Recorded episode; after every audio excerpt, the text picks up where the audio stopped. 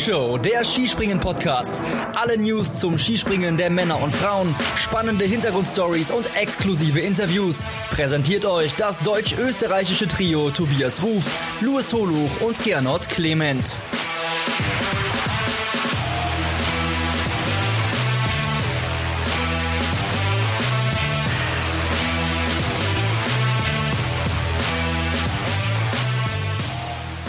Die Flugshow. Sie fliegt heute von Finnland nach Slowenien. Nein, umgekehrt. Sie fliegt von Slowenien nach Finnland, denn wir haben gleich zwei Weltcup-Wochenenden zu besprechen.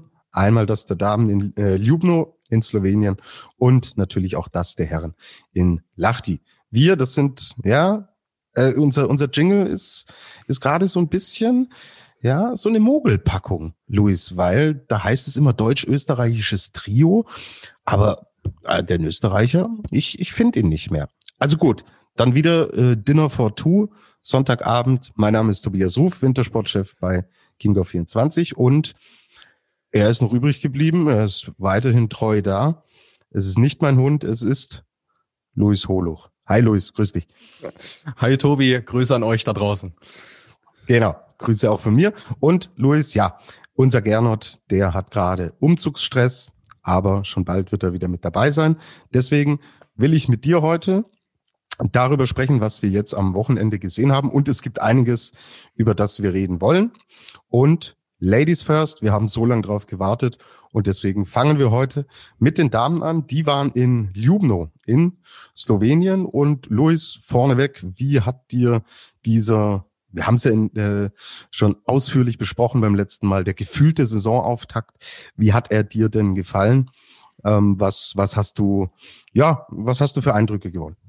Also der nachgeholte Saisonauftakt hat mir sehr gut gefallen, muss ich sagen. Also ähm, auch wenn ich zu der Schanze so eine kleine Hassliebe pflege, muss ich an der Stelle sagen. Also es ist ja, manchmal liebe ich sie und manchmal äh, bringt sie mich zur Verzweiflung. Aber an diesem Wochenende, muss ich sagen, hat es mir sehr viel Spaß gemacht. Ähm, also was da an Sport geboten wurde, hat, ja, wie gesagt, richtig viel Spaß gemacht. Und ähm, wir hatten ja obendrein auch noch einige Rekorde zu vermelden. Also 80 Springerinnen im Training. Das war eine echte Weltcup-Premiere. Also da Grüße an alle, die meinen, es gäbe nicht genug Skispringerinnen. Und ähm, auch 13 Teams hatten wir bei einem Teamspringen noch nicht. Von daher ähm, kann man das Wochenende tatsächlich als vollen Erfolg und als tolles Signal auch für das äh, Damenskispringen werten. Ja, absolut. Vor allen Dingen, wenn wir dran denken, dass wir Herren-Weltcups gesehen haben, wo gerade die 50 voll gemacht wurden, die es für einen Wettkampf benötigt und wir eigentlich regelmäßig nur noch äh, acht oder neun Teams sehen, die ein Teamspringen bestreiten. Deswegen ich kann mich da dir nur anschließen. So, kommen wir jetzt zur sportlichen Analyse und wir zeichnen am Sonntag auf. Ich habe es schon gesagt und da hat heute eine junge Norwegerin ein richtiges Ding abgefeuert, mit dem so, glaube ich, nicht zu rechnen war. Luis, wer ist denn unsere First Lady von Ljubno? Ja, das ist schon eine ganz besondere Geschichte, muss man wirklich sagen. Also die junge Dame, über die wir jetzt sprechen, heißt Erin Maria Quandal, ist gerade einmal 19 Jahre jung und hat bei ihrem erst dritten Weltcup-Springen ihren ersten Weltcupsieg gefeiert. Also tatsächlich eine, eine kleine Bombe, die sie gezündet hat an diesem Wochenende. Ähm, war obendrein noch das erste Mal überhaupt, dass sie es in die Weltcup-Punkte geschafft hat. Also ne, jedes Mal, wenn sie in die Punkte kommt, nimmt sie gleich alle mit. Das ist wirklich, wirklich großartig. Und ja, bestätigt auch so ein bisschen das, was wir in der Vorschau so ein bisschen versucht haben ähm, rauszuarbeiten, dass sie wirklich eine ist, die wirklich ein großes Talent ist und die jetzt über ein Jahr wirklich konstant an sich gearbeitet hat. Und dann bist du an einem super Tag eben schnell mal ganz, ganz weit vorne. Genau. Und ganz, ganz weit vorne heißt, dass sie das Springen heute gewonnen hat. Und zwar, es war knapp. 1,4 Punkte waren es am Ende auf Emma Klinec aus Slowenien und dritte wurde die Marita Kramer aus Österreich, die 6,1 Punkte dahinter lag, aber sich natürlich jetzt weiterhin mit dem Führungstrikot im Gesamtweltcup schmücken darf. Bleiben wir vielleicht bei Norwegen. Ähm, die, die Kollegin Quandal hat ja auch im Teamspringen, da wurde Norwegen Zweiter, tatsächlich auch wirklich schon einen guten Wettkampf gezeigt. Also sie war auch hier eine der, äh, ja, der Pfeiler dieses zweiten Platzes. Ähm, dann haben wir Maren Lündby noch, die ähm, natürlich so ein bisschen der, der Kopf dieser Mannschaft ist und die auch einen soliden fünften Platz eingesprungen hat, nachdem es ja in der Ramsau zum Saisonauftakt äh, ein bisschen schleppend lief, war das, denke ich, schon eine Steigerung. Wie ist denn die gesamte Performance der Norwegerin ähm, jetzt in Ljubno zu bewerten? Ja, ist schon mannschaftlich wirklich auch ähm, extrem geschlossen. Also man, man hat es im Teamspringen auch gesehen. Also ähm, da war keine in ihrer jeweiligen Gruppe schlechter als Platz fünf. Ähm, das ist schon mal ein gutes Indiz dafür, dass es einfach passt äh, vom, vom Niveau her. Ähm, und sie hatten jetzt auch mit äh, Thea Minjan Björschet am Sonntag sogar noch eine dritte Springerin in den Top Ten. Auch das eine Premiere, auch noch eine sehr junge Springerin, die ihre Zukunft definitiv noch vor sich hat. Und ja, die haben es äh, an diesem Wochenende, wie gesagt, auf einer nicht ganz einfach zu springenden Schanze wirklich geschafft, äh, wirklich gute Sprünge abzurufen. Und es hat ihnen offensichtlich auch nicht geschadet, dass sie ähm, unter der Woche noch ihre Landesmeisterschaften hatten äh, in Trondheim auf der Großschanze, wo Quandal ja auch schon gewonnen hat.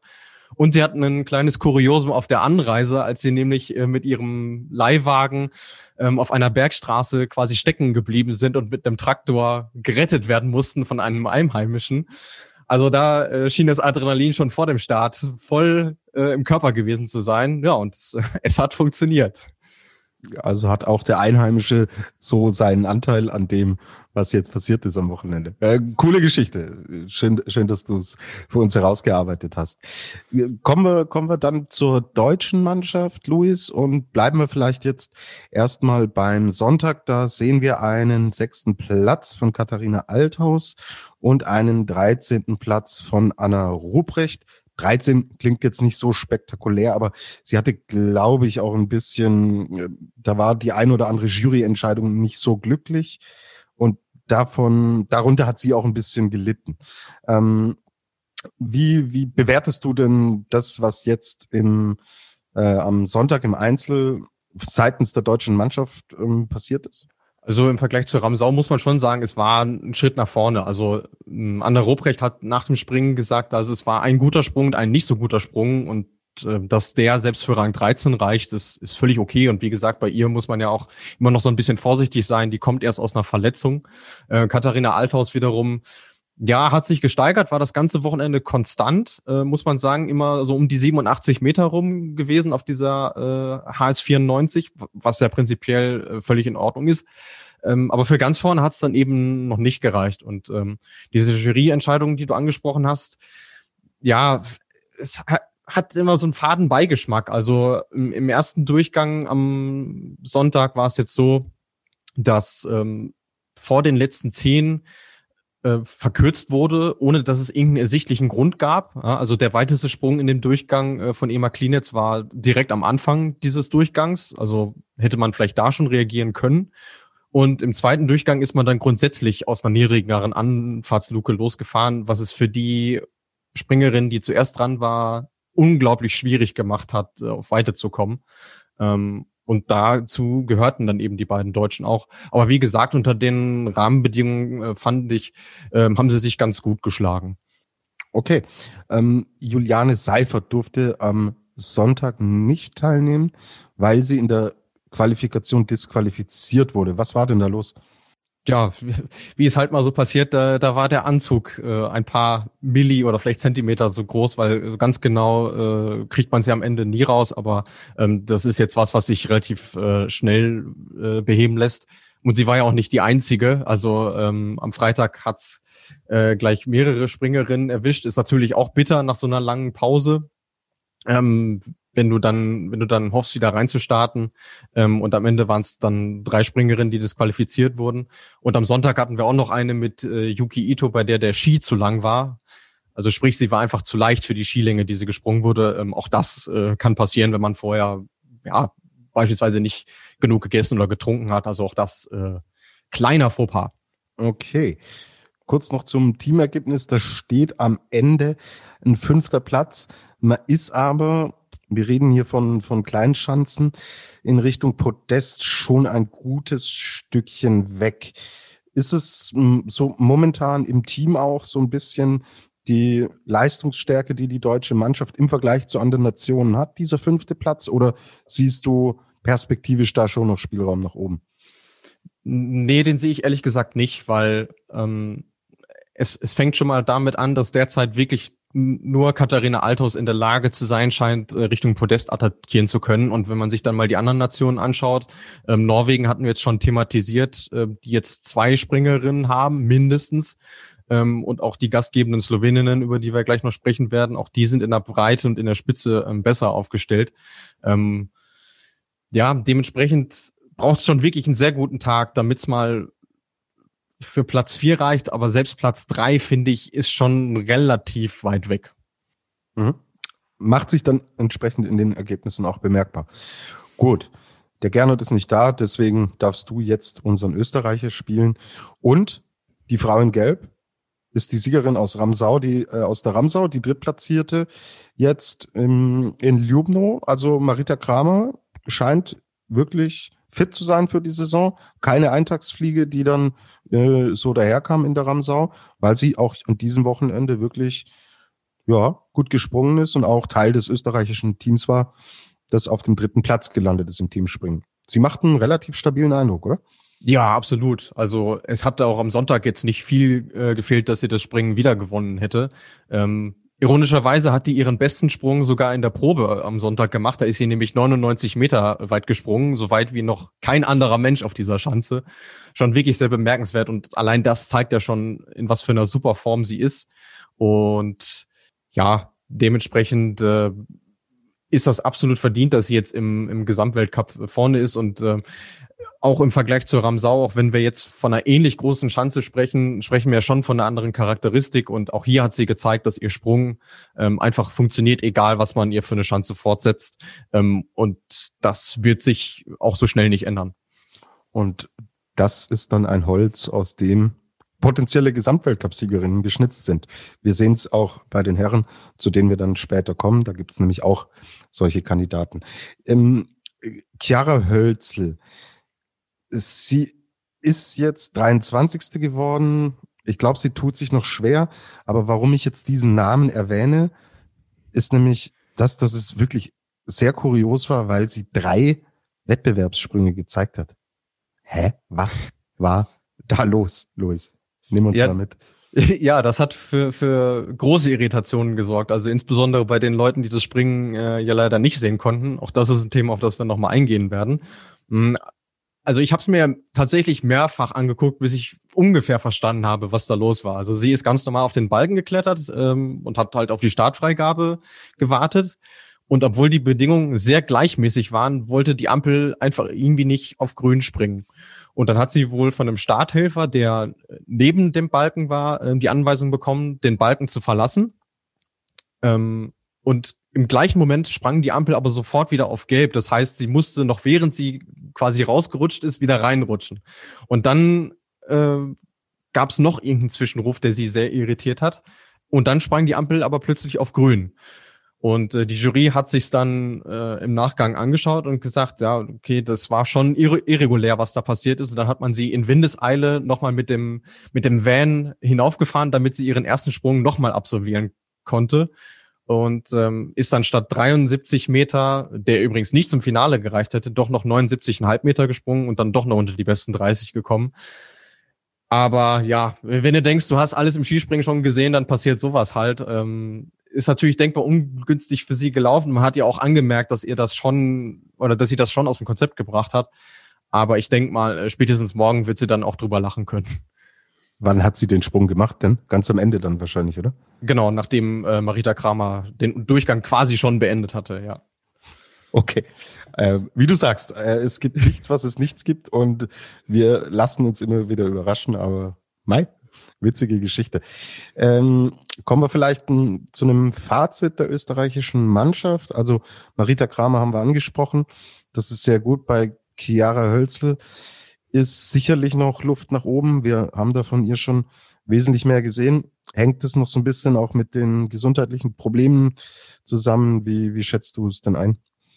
Ja, ich glaube, im Grunde, was ihr fehlt, ist tatsächlich mal wieder so ein, so ein Supersprung, also von dem sie uns ja auch schon erzählt hat. Also das ist für mich so der, der Eindruck, den sie aktuell macht, weil es sind jetzt keine groben technischen Fehler im, im Sprung zu erkennen, nur es fehlt halt dieses ähm, dieses super Special. Aber ich bin mir auch sicher, dass das, dass das noch kommen wird. Ähm, allein, weil wir jetzt auch äh, zu den Chancen kommen, ähm, die ihr mit Sicherheit eher liegen. Also nächstes Wochenende TTC Neustadt und dann natürlich ganz besonders ähm, der Heimweltcup in, in Hinzenbach. Ähm, aber ansonsten kann man den Österreicherinnen wieder nur ein Kompliment machen. Also auch die hatten drei unter den besten zehn. Äh, mit Dani Raschko-Stolz auf der sieben, die auch ein gutes Teamspringen absolviert hat. Und auf Platz neun auch das beste Weltcup-Ergebnis, auch das erste Mal Top Ten, Sophie Sorschak. Und bei der muss man sagen, äh, die war beim Teamspringen gar nicht dabei. Also das ist wirklich dann schon schon bemerkenswert und auch die hat gezeigt, dass sie dass sie eine tolle Athletin ist, äh, richtig kräftigen Absprung, was auf der Schanze schon mal richtig hilft und auch äh, fliegerisch hat sie was drauf. Also bei der bin ich auch gespannt, ähm, ob sie es in dieser Saison vielleicht sogar aufs Podest schafft, weil das Potenzial ist auf jeden Fall da. Genau. Im Team ist dann die Lisa Eder gesprungen und die hat tatsächlich da auch einen sehr soliden Job gemacht. Teamspringen ist das Stichwort, Luis, denn über die Nation, über die wir jetzt sprechen wollen, bei denen müssen wir natürlich damit anfangen, was am Samstag passiert ist, denn die Sloweninnen haben zu Hause geliefert und das Teamspringen gewonnen. Ja, und der Vorsprung auf Norwegen, das waren dann am Ende schon auch ähm, 20 Punkte, ist, denke ich, ein verdienter Sieg.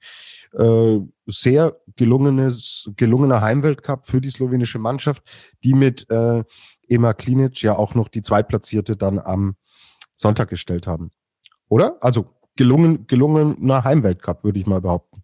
Ja, kann man nicht anders bilanzieren. Also die haben jetzt das erste Mal überhaupt ein Teamspringen gewonnen, auch äh, und das, obwohl sie auch bei den vorherigen eigentlich schon immer so in der Verlosung waren. Aber jetzt auf ihrer Heimschanze haben sie es dann wirklich zusammengebracht. Mag auch damit zusammengehangen haben, dass sie jetzt die Woche vorher tatsächlich nutzen konnten, ähm, um dort zu trainieren, was in Ljubno auch nicht selbstverständlich ist, weil wer die Bilder gesehen hat, viel Schnee hatte es da nicht. Aber äh, letzten Endes ja, auch da von Anfang bis Ende eine geschlossene Leistung. Also sie hatten mit Emma Klinitz eine Startspringerin, die super losgelegt hat, gleich mal 96 Meter im ersten Durchgang. Ist natürlich schon mal eine Ansage an die Konkurrenz und dem ist, sind die anderen Mannschaften schlichtweg hinterhergelaufen. Ähm, dann in den mittleren beiden Gruppen haben sie den Vorsprung mehr oder weniger verwaltet und Nika Krishna hat äh, in der letzten Gruppe ja auch äh, einen soliden Job äh, getan. Die tat mir am Sonntag ein bisschen leid, weil sie auch wirklich äh, mit den schlechten Bedingungen ähm, zu kämpfen hatte dann, äh, weil sie als Vorletzte gestartet war im ersten Durchgang.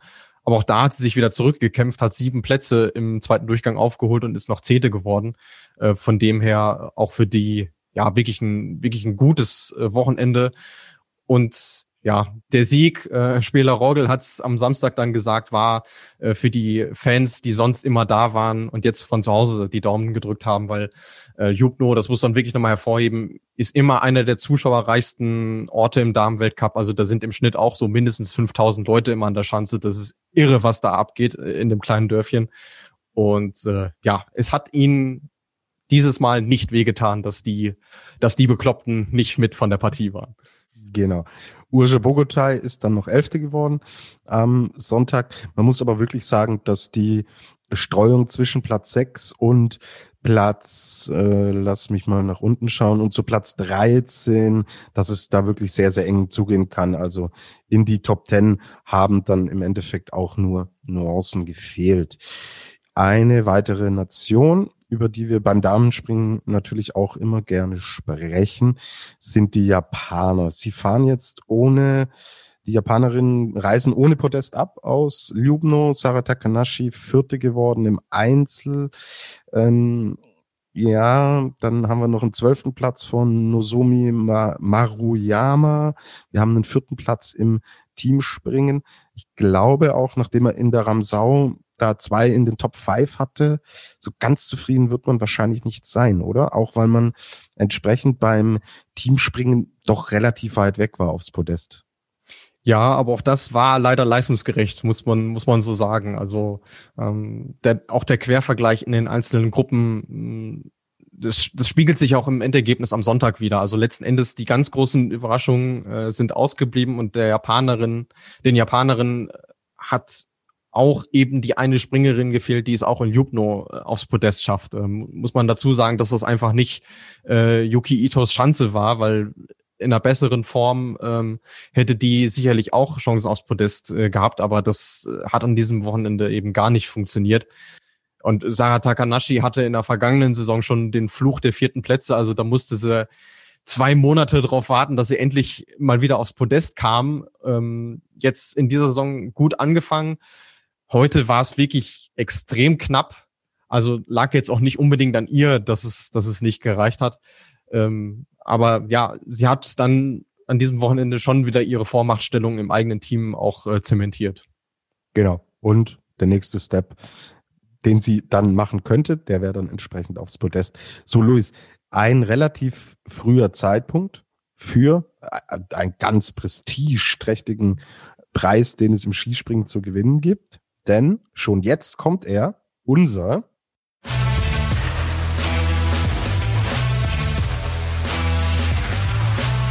Flugshow präsentiert den Adler des Wochenendes. Ja, Luis, wer erhält denn den Adler des Wochenendes? Es ist eine Springerin, die sicherlich nicht allen von euch da draußen was sagen wird. Ähm, ich fange mal so an. Also wer nach drei Kreuzbandrissen überhaupt noch in der Lage ist, Leistungssport äh, zu machen, ähm, dem gebührt sowieso jeder Respekt.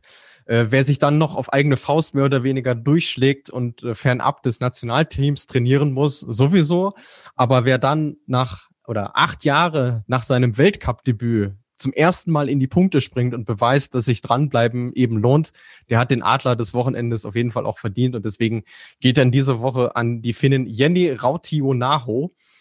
Wie gesagt, es hat äh, seit Dezember 2013 äh, gedauert, äh, bis es jetzt das erste Mal zu den Punkten äh, gereicht hat.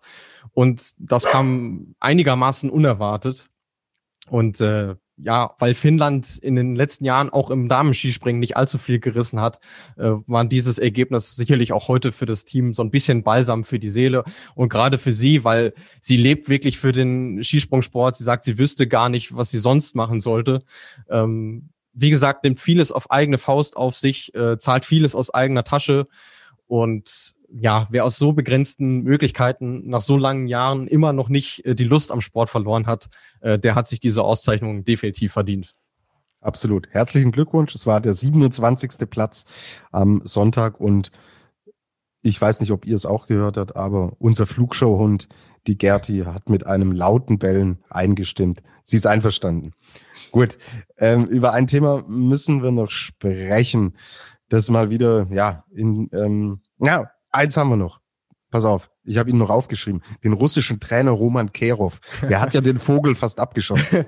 Haut den, haut den noch raus, äh, erzähl uns, was passiert ist. Und dann äh, gehen wir an das Thema, auf das ich noch zu sprechen kommen wollte. Also geht der Vogel des Wochenendes in dem Fall an ihn. an, ja, auch das war eine Szene, ähm, an die ich mich äh, Zeit meines äh, Skispringerguckens nicht erinnern kann. Also es war im ersten Durchgang am Sonntag und das halt so ist, eine Springerin nach der anderen ist dran, dann war Irma Machinja dran aus Russland und sie hatten in dem Fall sogar Glück, dass die Ampel ein bisschen gebraucht hat, um auf grün ähm, zu schalten.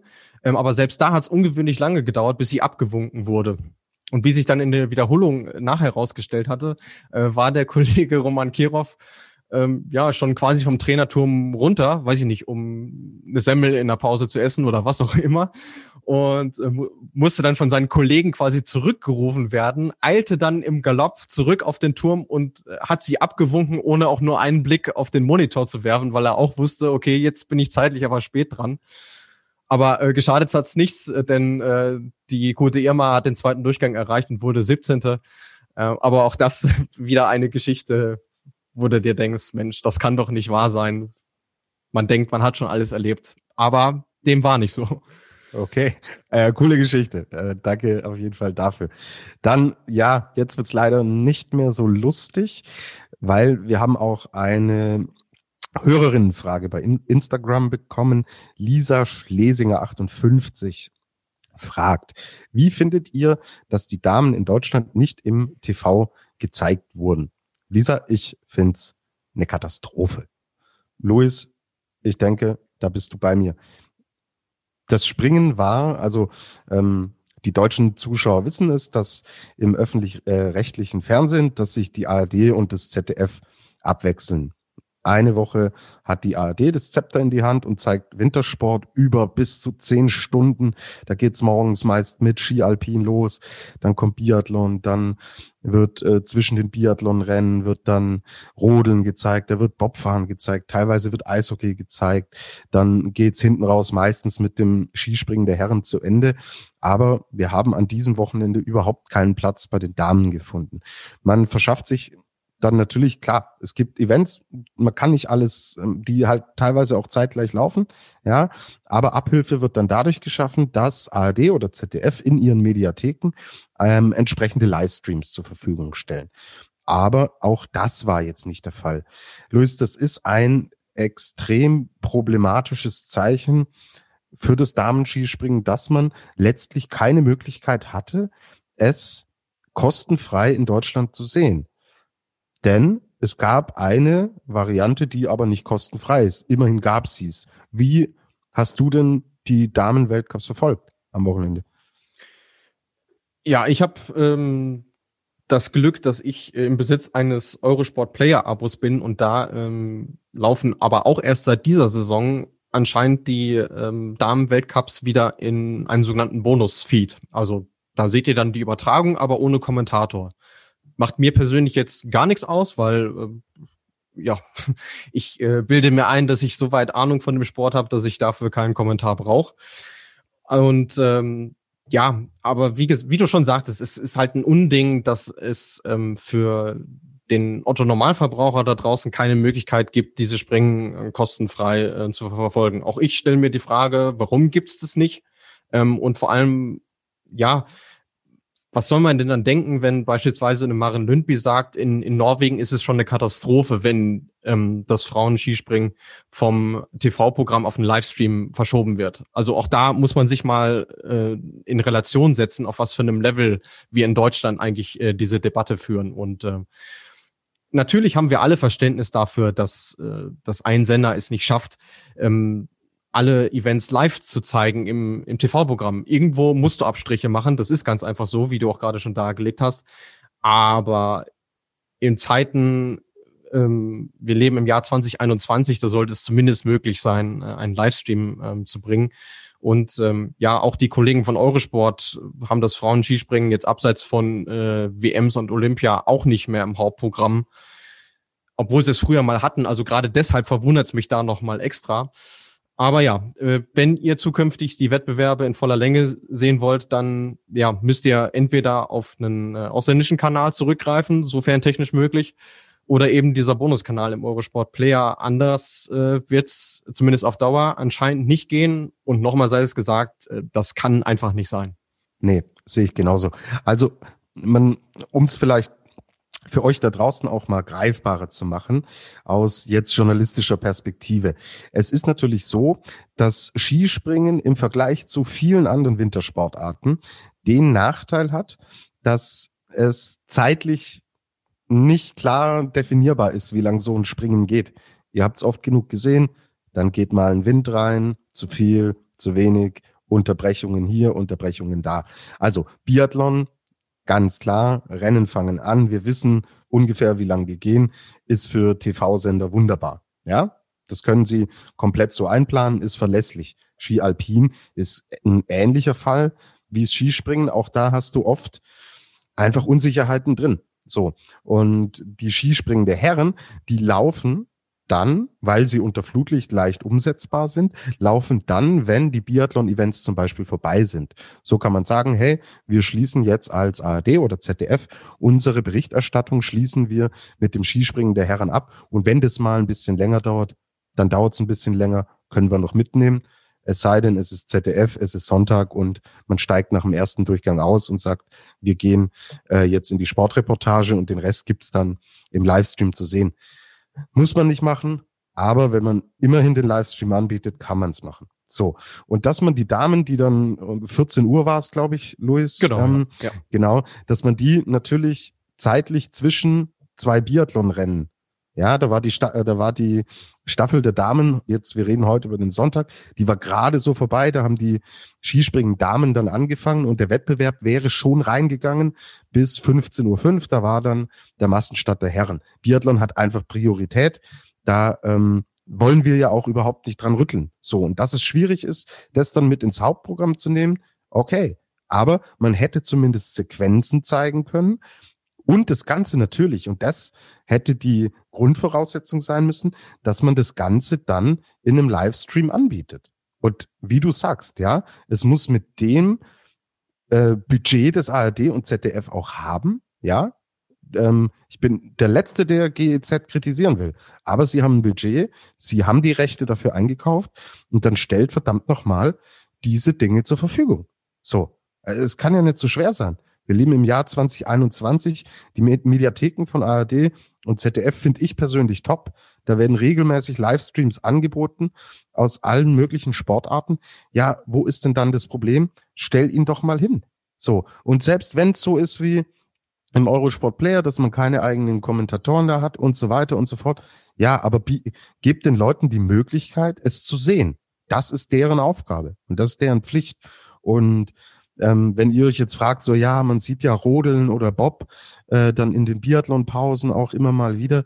Ja, die Rennen sind dann meistens schon gelaufen und es ist dann für Fernsehstationen relativ einfach, ähm, das Material auf die Länge zuzuschneiden, für die man es benötigt. In Live-Übertragungen reinzugehen, mittendrin rauszugehen, ist schwierig. Deswegen sag ich, dieses Problem ist ganz einfach lösbar, wenn ein Damen-Skispringen mal zeitlich so liegt, dass man garantieren kann, es in voller Länge zu zeigen. Do it. Bringt's auf die große Bühne.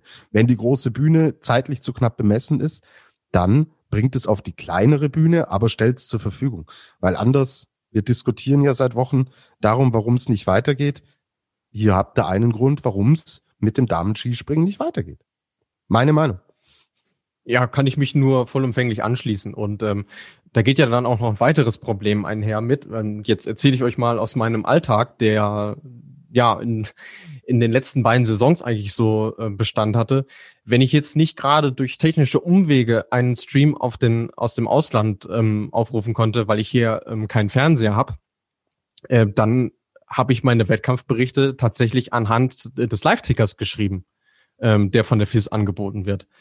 Aber du bist natürlich nicht mal im Ansatz in der Lage, da in die Tiefe zu gehen, weil ähm, diese Windpunkte, die ihr auf den Ergebnislisten immer seht, die erzählen nicht die volle Wahrheit. Und solche Kuriositäten, wie ich euch sie jetzt äh, auch näher bringen konnte, auch die kriegst du nicht mit. Und die finden ähm, in der zehnminütigen Zusammenfassung in der Durchgangspause im Herrenskispringen ähm, genauso wenig Platz ähm, wie der Verlauf von so einem Springen. Also dieses Teamspringen, was am Samstag stattgefunden hat, das hat ja eine richtige Dramaturgie. Also du konntest tatsächlich einen Spielfilm schreiben anhand dessen. Und genauso war es ähm, jetzt mit dem Springen ähm, am Sonntag auch.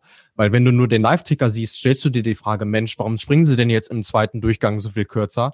Ähm, aber du bist gar nicht so richtig in der Lage nachzuvollziehen, dass sich die Bedingungen extrem äh, verschwert haben und hinzu kam ja dann noch ähm, der geringere Anlauf.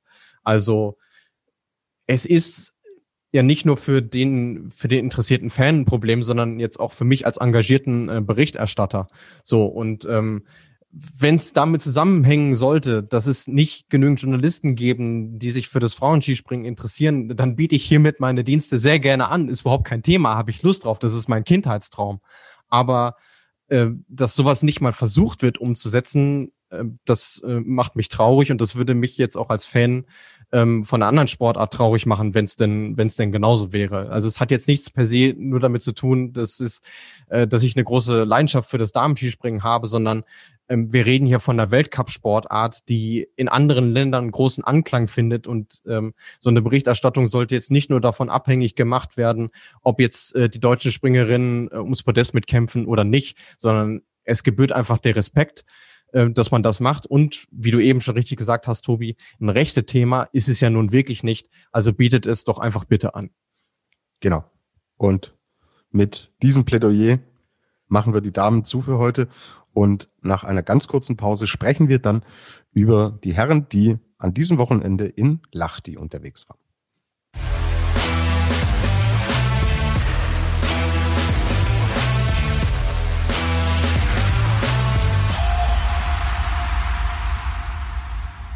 Wir melden uns zurück zum zweiten Durchgang der Flugshow und wie der Tobi richtig gesagt hat, von Ljubno ging es jetzt nach Lahti. Die Herren sind das Thema und äh, wie wir es letzte Woche mit dem Gernot schon gemacht haben, tauschen wir jetzt quasi die Rollen. Das heißt, äh, ich darf den Tobi über die Geschehnisse bei den Herren der Schöpfen abfragen, weil das muss ich dazu sagen, ich von den Herren auch nicht so viel gesehen habe. Dementsprechend, ähm, ja, wären meine Analysen da wahrscheinlich nicht ganz so sattelfest.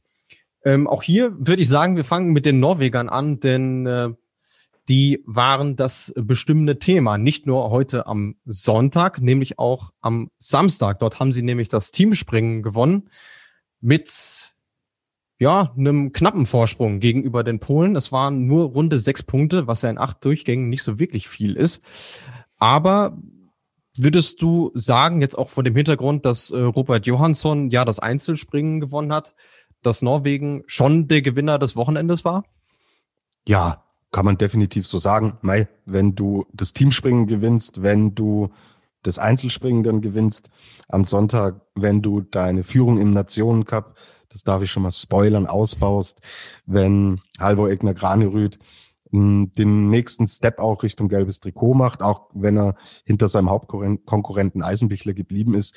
Alles in Summe ist es so, dass sich die norwegische Mannschaft wirklich extrem stabilisiert und dass wir, ja, wie im Teamspringen auch immer das Ganze dann natürlich ausdrückt, dass wir wirklich vier Leute haben, die auf einem sehr konstant und sehr guten hohen Niveau sind. Und in Summe stehen die Erfolge und die sprechen dafür, dass Norwegen momentan das stärkste Team ist. Wir kommen ja nachher auch noch zu den Polen.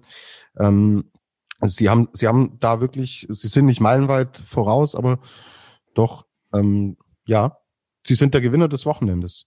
Wo du das Stichwort äh, Stabilisieren eben angesprochen hast, da ist mir sofort unsere Neustartfolge wieder äh, eingefallen. Die drei norwegischen Fragezeichen, sie lassen uns irgendwie nicht, nicht so los. Da kann ich mich erinnern, dass du gegenüber des heutigen Siegers, nämlich Robert Johansson, noch so eine leichte Skepsis hattest.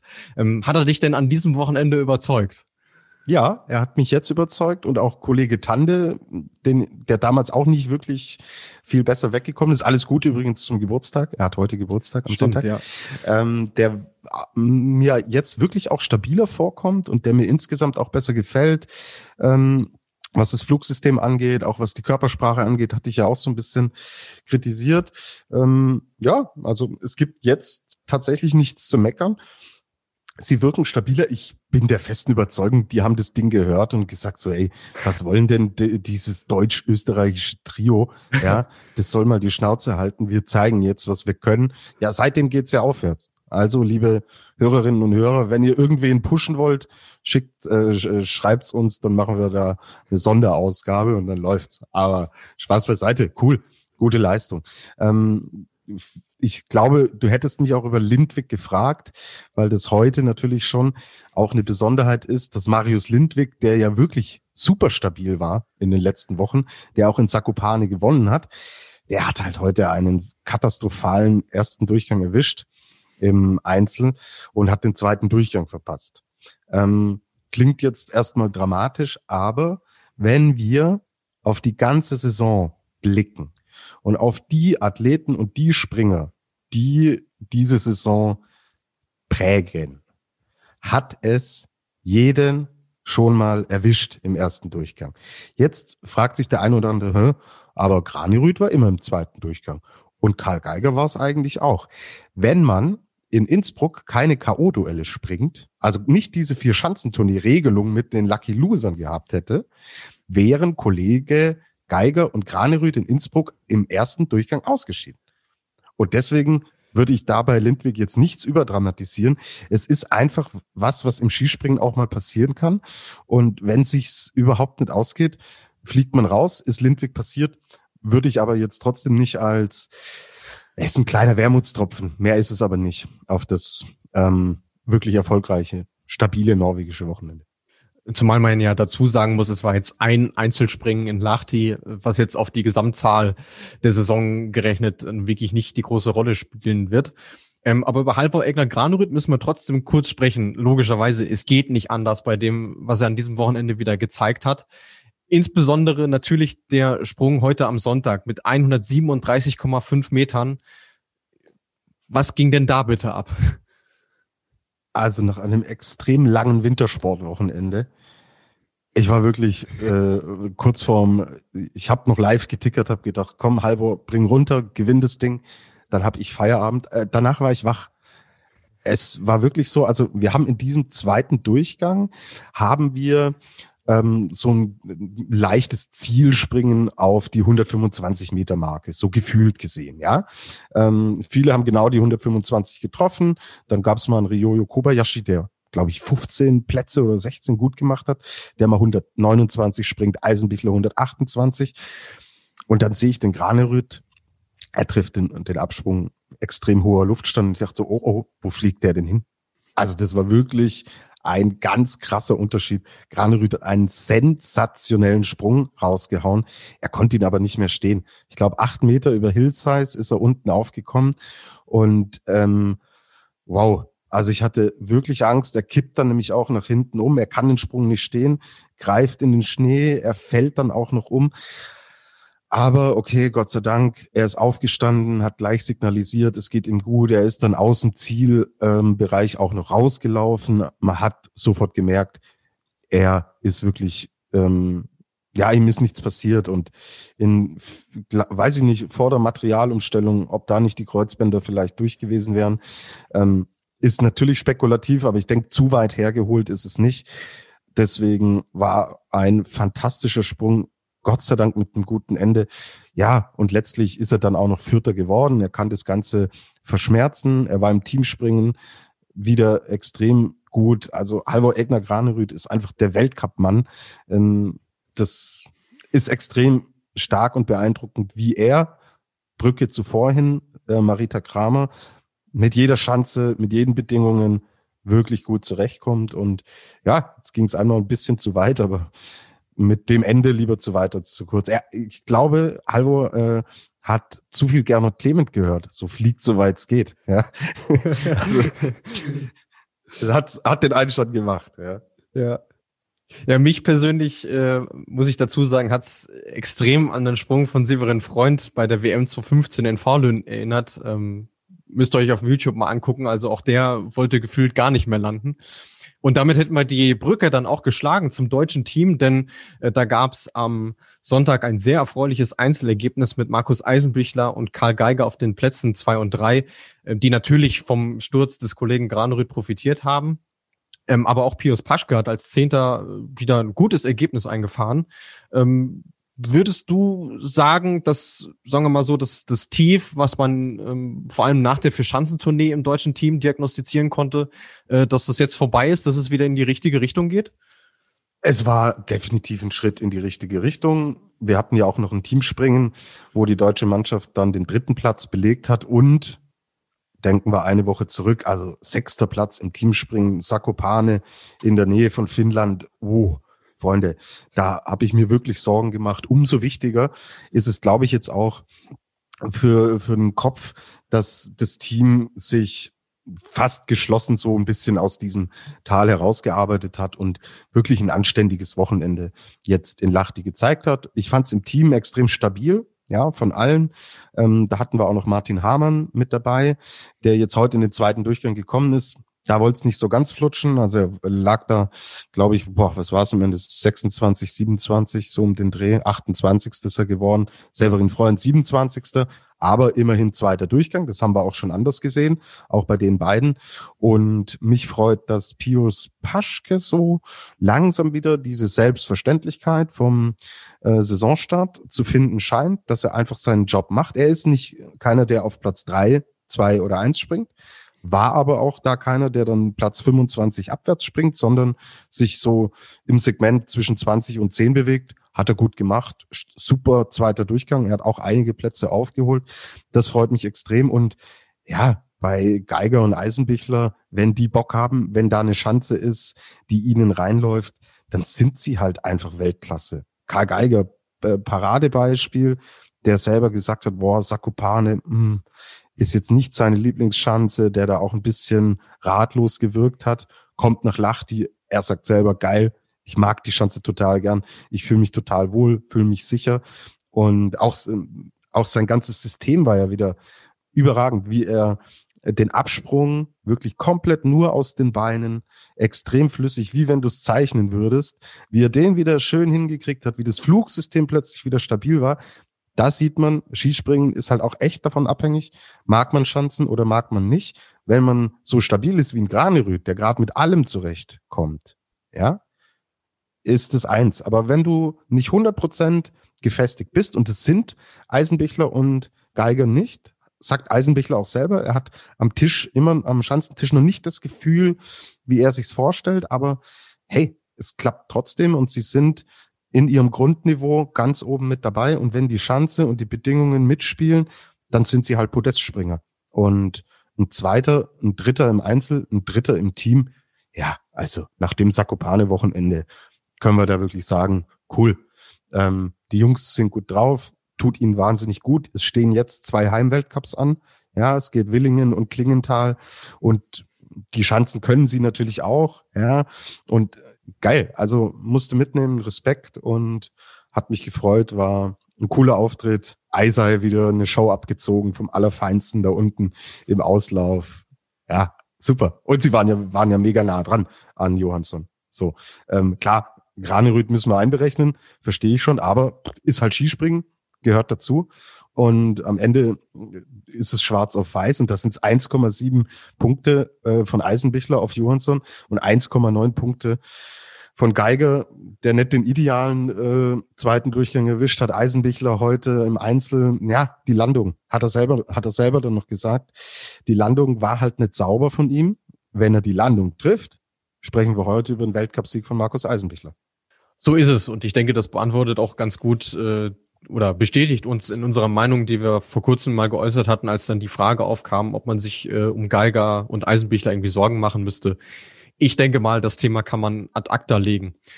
Äh, eines hingegen nicht, was uns ja Woche für Woche äh, beschäftigt und uns nicht loslassen möchte, das ist nämlich Konstantin Schmid. Er war jetzt abermals ohne Punkte, hat es also wieder nicht in den zweiten Durchgang geschafft. Und äh, in dem Zusammenhang stellt ähm, unsere Hörerin just.willing auf Instagram auch die Frage, wie äh, denkt ihr, sieht das Team nächstes Wochenende aus? Ist vielleicht sogar ein Nachwuchsspringer dabei? Ähm, so leid's mir für ein Konstitut. Ist ein so guter Typ und er hat uns echt gezeigt, dass er ein mega guter Skispringer ist, aber es macht halt momentan leider wenig Sinn. So, er ist keine Option mehr für ein Teamspringen. Das wissen wir jetzt auch. Er verpasst regelmäßig die zweiten Durchgänge. Vielleicht wird es ihm gut tun, mal rauszugehen und dass ein anderer mal die Chance bekommt. Klingt hart, aber so viel schlechter wird es wahrscheinlich auch nicht machen. Deswegen, wir kennen natürlich jetzt die Aufstellungen nicht. Wir wissen nicht, was die Pläne des Bundestrainers sind. Man muss auch sagen, es gibt natürlich aus der zweiten, dritten Reihe jetzt auch nicht die Springer, die sich so mit brachialer Gewalt aufdrängen. Kommt halt leider auch dazu. Aber dass man mal irgendwas versucht und vielleicht irgendwem mal eine Chance gibt, man könnte es dem Bundestrainer nicht verübeln. Und ich glaube, auch Konstantin Schmid, der natürlich auch hohe Ansprüche an sich selber hat, würde das dann schon auch verstehen müssen. Ja. Tut, ja, tut, tut mir wie gesagt leid. Ich denke, ihr hört schon, äh, wie sympathisch er mir ist. Aber es ist, er ist meilenweit von dem entfernt, was er schon gezeigt hat und was er eigentlich kann. Ja, muss man definitiv festhalten. Und der Anspruch äh, im deutschen Team ist es ja nun mal, mit allen sechs Springern in die Punkte zu kommen. Und wenn das eben ausbleibt, dann äh, ja, kann man damit nicht zufrieden sein. Und auch das ist ja so ein Thema äh, Nationen Cup, was wir eben auch mal kurz angerissen haben. Auch das sorgt ja dafür, dass man auf diesem dritten Platz mehr oder weniger festgefahren ist. Also man hat jetzt nicht die Aussicht, irgendwie nochmal groß nach vorne zu kommen. Dann äh, schauen wir mal aufs österreichische Team. Äh, der Gernot wird es uns hoffentlich verzeihen, dass äh, wir beide jetzt die Analyse für Rot-Weiß-Rot vornehmen. Aber ja, so, so furchtbar spektakulär war es jetzt an diesem Wochenende gar nicht, wenngleich der Abstand äh, mit Platz vier im Team ähm, 11,4 Punkte nur aufs Podest betrug. Also sie waren schon relativ nah dran, waren eine von vier Mannschaften, die über 1000 Punkte erzielen konnten. Ähm, würdest du sagen, dass sie mannschaftlich schon geschlossener sind, aber dass dieses dieses Special, was eben jetzt ein Johansson, ein Granerüth ähm, oder ein Eisenbichler und ein Geiger haben, dass das im österreichischen Team aktuell noch ein bisschen fehlt? Das fasst es im Endeffekt gut zusammen. Sie sind konstant und stabil, aber im zweiten Regal. So, wir haben aktuell, auch bei Stefan Kraft ist es schwierig, der ist noch der, der dran ist am höchsten Regal, aber alles andere findet halt abseits des obersten Regals statt. Aber meistens dann auch abseits des dritten und vierten Regals. Und somit bewegen wir uns halt auf einem relativ stabilen Niveau, das aber nicht für die Podestplätze im Einzel dann reicht, in einem Teamspringen aber durchaus für einen Podestplatz reichen kann. Ich weiß, sie haben zwei Teamspringen gewonnen. Diese Whistler-Geschichte liegt lange zurück, da lief alles rein und da war auch alles noch ähm, völlig unbelastet, um es mal nett zu formulieren, in dieser Mannschaft ab da war ein Bruch drin, dass sie in Zakopane das Teamspringen gewinnen, liegt aber auch an dieser Konstanz, die sie haben, ja, an dieser Stabilität, die sie haben und dass ein, ein, ein Steck, Steckaler äh, da für die Polen diesen, diesen Sprung im Endeffekt nicht runterbringt und deswegen Polen auf den zweiten Platz fällt. Die Österreicher waren da, sie haben es gewonnen, aber es ist ähm, symptomatisch für mich die Plätze heute im Einzel. So, das untermauert genau das, was ich mit diesem zweiten Regal meinte. So, wir haben Stefan Kraft, der wird Fünfter. Michi Heiberg wird Achter. Dann Philipp Aschenwald wird 14. und Daniel Huber wird 17. So, wir sind nicht im ganz obersten Regal, wir sind aber auch nicht im unteren Regal. Wir sind halt in der Mitte drin, grundsolide. Und jetzt schauen wir uns zum Beispiel die Deutschen an. Da haben wir zwei aus dem höchsten Regal. Paschke, der so gerade wieder im zweiten Regal ankommt und meistens einen, der im dritten Regal irgendwo rum, äh, rumtut. Und wenn man das alles zusammenrechnet, sind wir aber wieder genau wie bei den Österreichern. Also dann nehmen wir viermal zweites Regal, ja. Bei den Deutschen nehmen wir zweimal das erste Regal und zweimal das dritte Regal. Dann sind wir in der Summe auch wieder bei der Gesamtzahl acht. Also äh, Mathematik, Homeschooling, ja. Ja, also. Und das for free. Wenn ihr Kinder habt, Homeschooling, Mathe, Grundkurs mit Tobias Ruf. Ich war ein furchtbarer Mathe-Schüler, das äh, anbei. Aber ähm, das ist so meine Rechnung, die ich jetzt aufgestellt habe. Und ähm, wer Bedürfnis hat, also die Rufsche, die Rufsche Formel, ich stelle sie, ich stelle sie kostenfrei zur Verfügung. Ähm, ja, ich würde würd sagen, wir warten jetzt auch, ähm, wenn Gernot nächste Woche dann wieder dabei ist, dass wir da ein paar mehr Insights auch aus Österreich kriegen. Ich habe sie ehrlich gesagt äh, auch nicht. Der Gernot ist da natürlich viel näher dran. Aber ja, das, was ich gesagt habe, Stagnation. So habe ich es ja schon vor ein paar Wochen beschrieben und ja, viel mehr gibt's da meiner Meinung nach jetzt auch nicht zu sagen. Lassen wir nächste Woche gerne und wieder quatschen, okay? Ja, absolut. Also auch da kann man ja sagen, dass es auch im, im Mittelfeld ähm, relativ eng war, was die Punkteabstände anging. Also es hätte genauso gut noch ein paar Plätzchen nach vorne gehen können.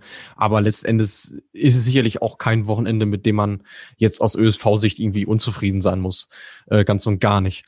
Dann ähm, beschäftigen wir uns jetzt als nächstes Team mit den Polen. Und ähm, wenn wir deinen Regalvergleich mal weiterhin bemühen wollen, äh, stellt sich natürlich jetzt die Frage, gut, sie waren im Teamspringen wieder auf Platz zwei, kennt man aus Zakopane, aber im Einzel hat es jetzt nicht gereicht. Also ähm, hat dann im, im Einzel der, der Modellbaukasten nicht funktioniert oder wie, wie würdest du das Wochenende der Polen analysieren? Ähm, ja, es ist ja eine Entwicklung, die wir seit dem zweiten Springen in Titisee Neustadt so ein bisschen sehen. Bleiben wir beim Regal. Ja, das Regal wurde äh, vom Gesundheitsamt Oberstdorf erstmal leergefegt. Dann hat das Gesundheitsamt gesagt, ja gut, komm, wir stellen euch das Regal wieder ins Wohnzimmer. Und dann haben die Polen gesagt, so, und jetzt packen wir alles auf dieses Regal, was wir haben. Und sie haben alles draufgepackt und sie haben gezeigt, wenn sie das Regal vollpacken, was dann möglich ist. Aber vielleicht war es einfach ein Ticken zu überladen, weil seit Titis in Neustadt, da haben wir dann diesen Sonntag noch so ein bisschen in Erinnerung, wo ein Kamils doch zum ersten Mal auch gezeigt hat, dass er Mensch ist, ja, und äh, keinen, keinen guten Weltcup absolviert hat, aber relativ entspannt war und gesagt hat, hey, passiert. Sakopane, Teamspringen, das Ding war eigentlich sicher, ja. Wir haben ja beide das verfolgt. Ich habe den Live-Ticker geschrieben und in meiner Überschrift stand da, Polen fliegt allen davon. Dann kam Steckauer, man wurde doch Zweiter, was natürlich auch eine Enttäuschung ist, gerade zu Hause. Dann wollte es auch im, ähm, im Einzel auch nicht so flutschen. Es war ein anderes Niveau wie jetzt heute, aber gut, man reist nicht mit dem besten Gefühl aus der Heimat ab, wird dann wieder Zweiter hinter Norwegen. Das fuchst sie natürlich, die Polen, weil sie genau wissen, wenn alles klappt, haben sie vier Granaten drin, dann gewinnen die dir jedes Team springen. Da können unsere drei Fragezeichen auch noch so abliefern, wenn die Polen ihre komplette Leistungsfähigkeit ausschöpfen, gewinnen sie. So, sie werden Zweiter. Jammern auf hohem Niveau. Heute, hm, wollte es nicht laufen. Also kein einziger Pole in den Top Ten, Luis. Das hat Seltenheitswert. Wir müssen jetzt einfach abwarten. Ja, also auch hier wie es die Deutschen in Zakopane, wie sie da nicht so zurechtgekommen sind, ist es vielleicht jetzt mit den Polen nur im Einzel mit Lachti der Fall gewesen. Bitte nicht abschreiben, bitte nicht abschreiben. Ähm, das Regal muss vielleicht jetzt mal wieder leicht entstaubt werden.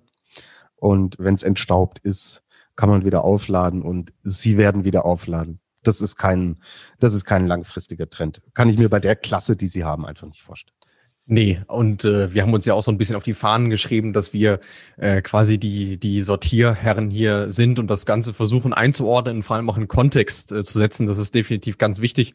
Und ich bin da ganz bei dir. Ich schätze sie jetzt auch in Willingen wieder äh, stärker ein als, äh, als jetzt in Lahti, einfach weil es auch eine Chance ist, die ihnen besser liegen sollte.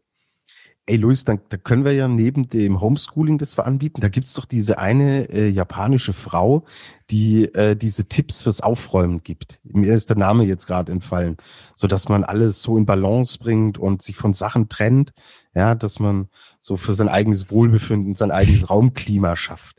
Ja, da könnten wir ja auch noch machen. So die Regalbesteller. Also was wir heute anbieten an Extra Service ist brutal. Ich bin schon wieder im Redefluss, Luis. Mach mal weiter, bitte. Da kommt, da kommt nichts Vernünftiges mehr rum bei mir. naja, ich muss, ich muss schon äh, bei dem Regalvergleich bleiben, einfach weil ich ihn auch so großartig finde. Ja, das ist wirklich eine schöne Metapher, die wir jetzt hier äh, geschafft haben. Vielleicht äh, kriegen wir das noch hin, das in Skisprung-Kontext einzuarbeiten. Äh, vielleicht reden wir jetzt ab sofort einfach nur noch von Startgates. Ich habe mir noch notiert, ähm, weil es natürlich auch zwei Nationen sind, äh, die wir den ganzen Winter schon äh, behandelt haben, äh, Japan und Slowenien. Äh, da eine ganz kurze Bilanz zu ziehen. Äh, Japan jetzt Fünfter im Team, ähm, so ein bisschen gut äh, oder jenseits von Gut und Böse. Mit äh, Ryoyo Kobayashi als Neunter im Einzel immerhin ein unter den besten zehn. Bei den Slowenen sieht's nicht anders aus. Die waren Sechste im Team, haben sich dann im Einzel revanchiert mit Angela Nischek auf der Sieben und Peter Priotz auf der Zwölf. Könnte man jetzt kurz und knapp zusammenfassen, bei denen alles wie immer? Also Japan ist für mich so ein bisschen das Gewürzregal. Aber jetzt nicht das, das Gewürzregal so für Salz, Pfeffer und, äh, und Chili und so, was man als, oder Paprika, was man als Stand, Standardgewürze verwendet, sondern wenn ich ab und zu so ein Special brauche, ja, wie eine Bolognese, in die ich zum Beispiel Zimt rein tue. Zimt verwende ich sonst nicht. Aber ich brauche das Zimt für die Bolognese, dann hole ich dieses Zuckerl raus. Und ab und zu holen die Japaner Zuckersprünge raus. Yukiya Sato, was der manchmal uns anbietet, ist sensationell. Ryoyo Kobayashi heute im zweiten Durchgang. Macht 16 oder 17 Plätze gut. Absolutes Premium-Gewürz. Aber dann geht das Gewürz halt auch schnell wieder äh, zurück ins äh, in die zweite, dritte Reihe des Gewürzregals und dann kommt wieder nix. Also es ist es ist es fehlt einfach die Konstanz Sie haben ein Riesenpotenzial, gerade Sato und auch Kobayashi. Ich würde ihn immer noch nicht abschreiben. Der Knoten kann aufgehen, aber er scheint mir zu festzusetzen, als dass wir es vielleicht diese Saison noch erleben. Zumindest in der Konstanz, wie wir es schon mal hatten. Deswegen, ja, es ist das Gewürzregal für besondere Gewürze, die ab und zu ähm, wirklich äh, wahnsinnige Gaumenfreuden sind, man oft aber das nicht benötigt. Und die slowenische Mannschaft, ja, klingt ein bisschen hart. Das ist so das, das äh, Werkzeugregal, also ähm, ein Schraubenzieher braucht man ja regelmäßig. Und der, ist, der liefert auch und der ist relativ konstant und der Schraubenzieher ist Angela Nischek. Und ja, alle anderen sind Gelegenheitswerkzeuge, die ab und zu mal zum Vorschein kommen, dann aber auch ganz schnell wieder verschwinden. Aber ja, eigentlich sind wir Handwerker und erwarten uns, dass da öfter und mehr, ähm, äh, dass die Zange öfter mal rauskommt, die da Peter Preus zum Beispiel ist oder ähm, dass ja, dass wir einfach eine Konstanz kriegen, die die will aber einfach nicht kommen und es stimmt fundamental nicht. Und sie sind einfach, sie haben als Nation insgesamt Minimum einen Schritt zurück gemacht in diesem Winter. Und es ist sehr ärgerlich, weil wir auch wissen, dass ein größeres Potenzial äh, drinsteckt. Und wenn der gute alte Schraubenzieher nicht wäre, der Angela Nischek, dann sähe es insgesamt wirklich düster aus. Ja, und äh, um das letzte Werkzeug jetzt auch noch ins Spiel zu bringen, bei dem einen oder anderen hat man tatsächlich auch den Eindruck, dass so ein bisschen viel Brechstange mit im Spiel ist. Also Sehr schön, Louis. so ein bisschen, bisschen Lockerheit täte ihn gut. Also wenn man gesehen hat, wie, wie die slowenischen Damen an diesem Wochenende performt haben, da war sehr viel Lockerheit, sehr viel Entspanntheit mit bei. Vielleicht kann man sich da das ein oder andere noch abgucken. Und ähm, gerade wenn man jetzt mal zurückblickt, welche Nationen wir in dieser Folge thematisiert haben und welche kleinen Unterschiede es da doch gibt zwischen äh, Damen- und Herren-Weltcup. Schon interessant und ich glaube, ich kann da auch für dich sprechen. Wir sind froh, dass wir das jetzt die nächsten Wochenenden äh, weiterhin so tun dürfen. Und wir sind natürlich gespannt, ob diejenigen, die wir jetzt so ein bisschen in Schutz genommen haben, äh, sich äh, ja oder das auch rechtfertigen. Dann äh, schlafen wir auch weiterhin sehr ruhig. Und äh, wenn du nichts mehr zu ergänzen hast zu den Herren, könnten wir ja jetzt wieder unsere Hörerinnen und Hörer mit ins Boot holen. Ja, das machen wir doch gerne. Und Luis, da haben uns einige interessante Fragen erreicht. Und jetzt drehen wir um. Jetzt denke ich, ist es auch mit der Regalnummer erstmal vorbei. Jetzt geht's wirklich um interessante Fragen, die uns erreicht haben. Rian Minini. Ich hoffe immer noch, dass ich es richtig ausspreche. Nennen wir sie beim richtigen Namen. Das ist die liebe Annika. Ja, Annika. Das macht es doch einfacher. So, ähm, welche Möglichkeiten gibt es, sich ein Startrecht im Weltcup zu erspringen? Ja, sehr interessante Frage, ähm, die man sich eigentlich im Regelfall gar nicht stellt. Deswegen äh, freue ich mich fast, dass sie jetzt hier, dass sie hier vorkommt. Also es ist relativ einfach. Um im Weltcup starten zu dürfen, musst du in der laufenden oder in der vorherigen Saison mindestens einmal Punkte im Continental Cup geholt haben. Also sprich einmal unter die besten 30 gesprungen sein. Dann ähm, hast du in einem Zeitraum von äh, zwei Jahren die Möglichkeit, im Weltcup zu starten womit du dir das Weltcup-Startrecht dann sicherst, ist entweder äh, Punkte im Sommer Grand Prix, weil auch der quasi als erste Liga gewertet wird, oder eben im Weltcup. Und äh, von dort an hast du dann ein lebenslanges Startrecht in den beiden Wettbewerben. Es gibt aber eine interessante Ausnahme, die wir im Frauenweltcup gesehen haben, nämlich zählen auch Punkte aus Teamspringen damit rein. Das heißt, selbst wenn du in einem Einzelspringen keine Weltcup-Punkte geholt hast, aber beispielsweise mit deiner Mannschaft jetzt auf äh, Platz 8 gelandet bist, was ja im zweiten Durchgang ist und damit auch Punkte bedeutet, dann hast du auch für die Einzelspringen fortan ein Startrecht. Da hatten wir beispielsweise junge, unbekannte Chinesinnen, die plötzlich in Sao im Teamspringen auftauchten. Ja, und da waren nur acht Mannschaften am Start. Das heißt, China war automatisch Achter im Finale und damit in den Punkten. Und plötzlich waren die Springerinnen, die vorher überhaupt keinen internationalen Wettkampf absolviert haben, am nächsten Tag äh, und für den Rest ihres Lebens im Weltcup startberechtigt. Also auch das ist eine Möglichkeit, sich dieses Startrecht zu holen. Ähm, ich frage jetzt für einen Freund, wenn ich in Hinzenbach mal 9,5 Meter gesprungen bin, das würde aber nicht reichen. Da das kein Weltcup ist, leider nicht. Okay, ich werde es meinem, ich werde es meinem Freund ausrichten. So, äh, danke schon mal, Luis, äh, für diese Antwort. Kommen wir zur nächsten Frage. Hängt auch mit dem Thema Starterfeld zusammen. Felix94 fragt, wie begründet ihr, dass die Startfelder bei den Männern immer kleiner werden? Das hat sicherlich auch was mit äh, Reisebeschränkungen zu tun, denn ähm, ja, wenn man sich beispielsweise wundert, äh, wo sind denn die Kasachen, die eigentlich auch immer äh, gern gesehener Gast war, ja, die sind zu Hause. Also die konnten in dieser Saison bislang noch gar nicht am Weltcup teilnehmen und ähm, dadurch fehlt dir einfach schon mal eine Nation. Und ähm, dann hast du natürlich auch äh, so Fälle wie beispielsweise bei den Italienern, die einfach in dieser Saison auch noch nicht konstant bewiesen haben, dass sie das Weltcup-Niveau haben. Die nehmen sich dann dementsprechend selber raus, ehe, ehe sie da äh, Geld rausballern, das sie sowieso nicht haben. Also auch Finanzen äh, spielen sicherlich eine, eine, äh, eine Rolle. Und um auch da nochmal einen Vergleich zu den Frauen zu ziehen, ähm, es gibt ja diese Quotenregel, äh, wonach die Teams unterschiedlich unterschiedlich viele Leute schicken dürfen. Das heißt, die schwächeren Teams ähm, haben automatisch weniger Leute äh, am Start. Auch somit äh, reduzierst du ja die Starterfelder. Und bei den Frauen ist das eben halt anders. Da dürfen pro Nation maximal sechs äh, an den Start gehen. Also es ist egal, ob du eine oder sechs schickst, solange du nicht drüber gehst. Ähm, und so kommt dann eben auch so eine Teilnehmerzahl, wie wir sie jetzt in Lübner hatten, äh, eben zustande. Mhm. Team Germany Support hat auch gefragt, wie funktioniert das mit der Quotenstartplatzregel? Ist, ist ja grob das, was du jetzt schon äh, überrissen hast. Die Quoten werden von der FIS festgelegt. Genau, also die besten zwei Nationen ähm, haben äh, sieben Startplätze. Das sind jetzt in der aktuellen äh, Phase sind das Österreich und Polen. Man muss aber dazu sagen, dass die von Periode zu Periode festgelegt werden. Also ähm, es gibt ja diesen Rahmenterminkalender der FIS, wo die wo die Saison in einzelne Abschnitte unterteilt werden. Die nennen die dann Perioden und ähm, da ist es dann so, dass die pro Periode eingeteilt werden.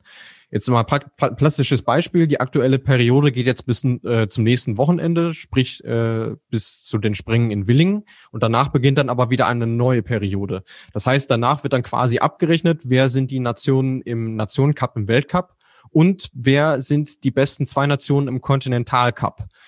Die bekommen nämlich diesen zusätzlichen siebten Startplatz, weil ansonsten auch bei den Herren äh, das maximale, äh, die maximale Quote bei sechs liegt und danach fächert sich es dann auf in fünf, vier, drei und maximal zwei. Okay, cool. Danke, Luis. Ich hoffe, dass ihr eure Fragen jetzt alle umfassend beantwortet ähm, bekommen habt. Wenn ihr weitere Fragen habt oder wenn irgendwas noch unklar ist, kontaktiert uns. Ihr findet uns bei Instagram und bei Facebook. Schickt uns die Fragen rein. Wir haben es ja heute auch gezeigt. Muss nicht immer zum Tagesaktuellen sein, sondern auch grundsätzliche Dinge, über die wir hier immer gerne sprechen. Und ja, ich würde sagen, Luis, lass uns dann äh, kurz auf das Programm fürs kommende Wochenende schauen. Ich habe es vorhin schon angesprochen. Wir haben bei den Herren einen Heimweltcup in Deutschland. Und zwar sind wir im schönen Willingen, was auch immer Volksfest war und was ein ganz, ganz toller Weltcup ist. Natürlich leider ohne Zuschauer, ihr könnt es euch schon denken. Wir haben die Qualifikation am Freitag um 15.45 Uhr, eine besondere Qualifikation, weil sie Teil des äh, Sonderpreises Willingen 5 ist. Da werden alle fünf Sprünge, die in Willingen gemacht werden, zusammengezählt und der Gewinner darf sich da über ein nettes Sümmchen freuen. Also Qualifikation 1545 am Freitag. Dann am Samstag 16 Uhr haben wir das erste Einzelspringen und am Sonntag 16.15 Uhr das zweite Einzelspringen. Luis, wo sind denn die Damen? Auch die Damen sind in Deutschland. Also wir haben sogar zwei Heimweltcups an diesem Wochenende. Könnte man sich auch die Frage stellen, Mensch, warum macht man das denn nicht zusammen? Äh, in dem Fall gibt es sogar tatsächlich eine plastische Begründung dafür, denn eigentlich sollte der Weltcup in Hinterzarten stattfinden. Da es dort aber Probleme beim Neubau der Schanze gab, ähm, weicht man jetzt nach Titisee Neustadt aus, was zugleich auch die größte Schanze in der Geschichte des Damenweltcups sein wird. Ähm, da haben wir ebenfalls zwei Einzelspringen und ich kann jetzt schon mal versprechen, Schande auf mein Haupt, wenn ich doch falsch liegen sollte, es werden mehr Damen am Start sein, als es Herren in TTC Neustadt waren. Also die 50 werden wir auf jeden Fall knacken. Und was ja noch dazu äh, gesagt werden muss, es starten ja nur 40 im ersten Durchgang. Könnte man vielleicht auch mal ändern. Wir haben am Freitag um 16.15 Uhr die Qualifikation und dann am Samstag um 13.45 Uhr das erste Einzelspringen und am Sonntag um 13.15 Uhr, also jeweils im Vorprogramm der Herren sozusagen, Vielleicht kriegt man es ja sogar unter, dass man beides sehen kann und hoffentlich auch zeigen kann. Äh, wir werden das dann äh, für euch wie gewohnt dann äh, analysieren. Und ich für meinen Teil, das möchte ich als letzte persönliche Bemerkung noch loswerden, hoffe bislang noch, dass ich in Neustadt vor Ort sein kann. Oh. Aber ist noch nicht ganz klar. Alles klar. Wir sind gespannt und drücken die Daumen. Und wenn es so ist, dann freuen wir uns natürlich auf exklusive Einblicke. So, Luis, ich schnapp mir jetzt den Flugshowhund, die Gerti. Und unser Motto für heute Abend ist, geht's Gassi, solange es geht, damit der Hund auch pennt heute Nacht. Und fällt dir noch ein zweites Motto ein, das wir so zum Abschluss der Sendung vielleicht mit nach draußen geben könnten? Ja, da wir ja stets bemüht um korrekte journalistische Arbeit sind und total gegen Fake News, äh, möchten wir an dieser Stelle natürlich nochmal unseren lieben Kollegen Gernot Clement grüßen. Und äh, wenn das Schicksal so will, ist er dann am nächsten Wochenende wieder mit dabei. Und bis dahin übernehme ich noch ein, ja, wahrscheinlich letztes Mal das Abschiedsmotto. Fliegt's, soweit es geht. Bis nächste Woche. Ciao.